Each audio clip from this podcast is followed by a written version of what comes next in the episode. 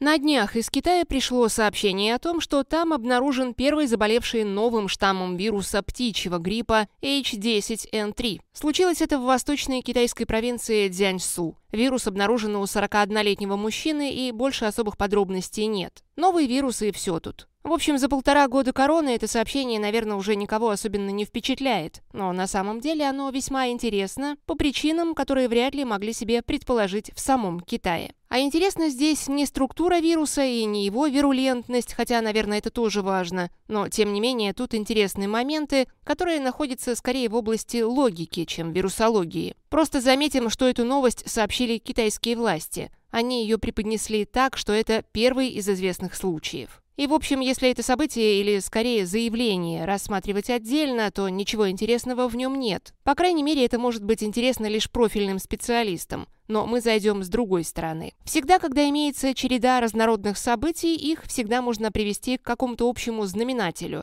И если это делать последовательно, то всегда можно обнаружить событие, которое не укладывается в общую канву. Чем-то важным оно будет отличаться от всех остальных, и потому оно интересно в плане исследований. Наверняка за ним скрывается что-то совершенно другое, лишь имеющее вид набора событий. Мы так и поступим. Оказывается, все коронавирусы или вот эти самые птичьи, свиные и прочие вирусы, включая и ковид, обнаруживаются в Китае. Причем в соседних странах имеется примерно такой же климат, схожий набор животных, и люди ведут примерно такой же самый образ жизни. Но вся эта вирусная муть обнаруживается именно в Китае. Почему вирусы страдают такой непонятной избирательностью? Возможно, дело в огромном населении Китая или в том, что китайцы едят все, что шевелится. Тут придется дать отрицательный ответ по двум причинам. В соседней Индии население примерно столько же. Климат соответствует климату Южного Китая. И если эти факторы важны, то, наверное, там тоже должно бы происходить что-то нечто подобное. С другой стороны, гастрономические предпочтения индусов резко отличаются от китайских, и потому подозрение может упасть на то, что все дело в еде, которую потребляют китайцы. Но и тут придется возразить, ведь подобные атипичные пневмонии, названные разными видами гриппа, стали отмечаться в начале нулевых. До этого ничего подобного не случалось, по крайней мере широкой общественности об этом ничего не известно.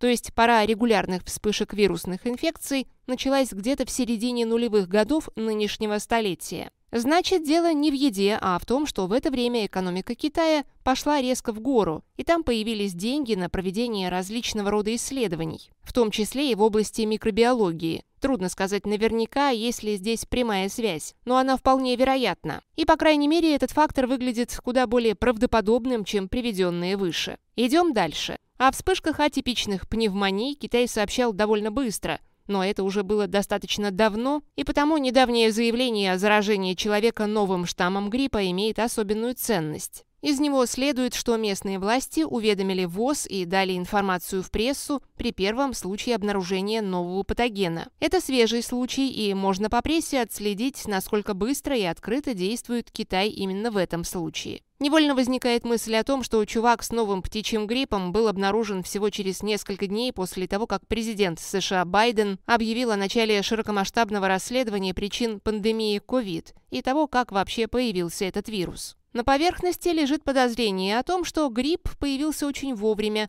мол, появление новых вирусов в этих широтах – дело привычное, и потому с короной было то же самое. Сам этот своевременный случай как бы говорит, если вы хотите исследовать механизм передачи вируса от животного к человеку, то вот вам свежие варианты, нечего копаться в делах давно минувших дней. И, в общем, поупражняться в этом, безусловно, можно. Только вот 3,6 миллиона человек убил ковид, а не новая птичка, и потому ясность внести необходимо именно в эту историю. А Китай всячески этому препятствует. Но мы смотрим на массив всех вспышек, произошедших за это время, и отмечаем, что в общем Китай без особых проблем делился оперативной информацией и допускал к исследованию ситуации зарубежных коллег. Причем информация о новом патогене распространилась буквально в первые часы или за пару дней. А вот с короной все было наоборот. Именно в этом случае Китай сам долго и нудно не признавал, что налицо новый вирус. А когда его такие секвенировали, то долгое время шли рассуждения о том,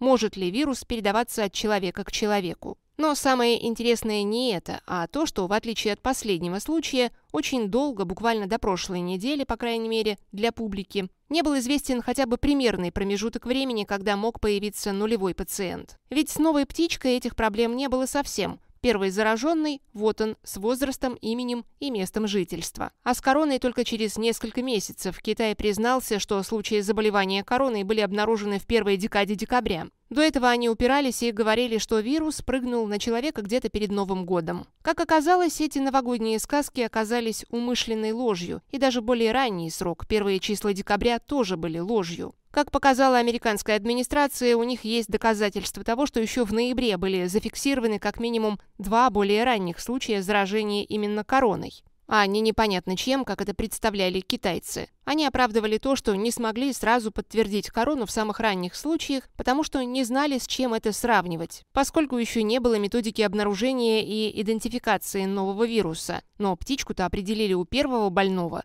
как было видно в самом начале, а там не смогли. А ложь тут заключалась в том, что двое ноябрьских больных были сотрудниками Уханьской микробиологической лаборатории, а Пекин сейчас отказывается подтвердить эти данные. Но американцы никогда не разбрасывались бы такими заявлениями, не будь у них полной уверенности в существовании таких фактов. А раз инфицировались сотрудники лаборатории, то там были все возможности для того, чтобы быстро установить природу патогена. И это там, безусловно, сделали, но сами факты скрыли. И вот получается странная картина. Именно с COVID-19 Китай вел себя атипично, и, по крайней мере, точно не так, как вот в этом свежем случае с птичьим вирусом. Ни при ранних вспышках, ни при последнем случае не было такой таинственности и растерянности, как случилось только с ковид. А раз так, то, само собой, напрашивается вывод о том, что это необычный вирус, и китайские власти знают об этом.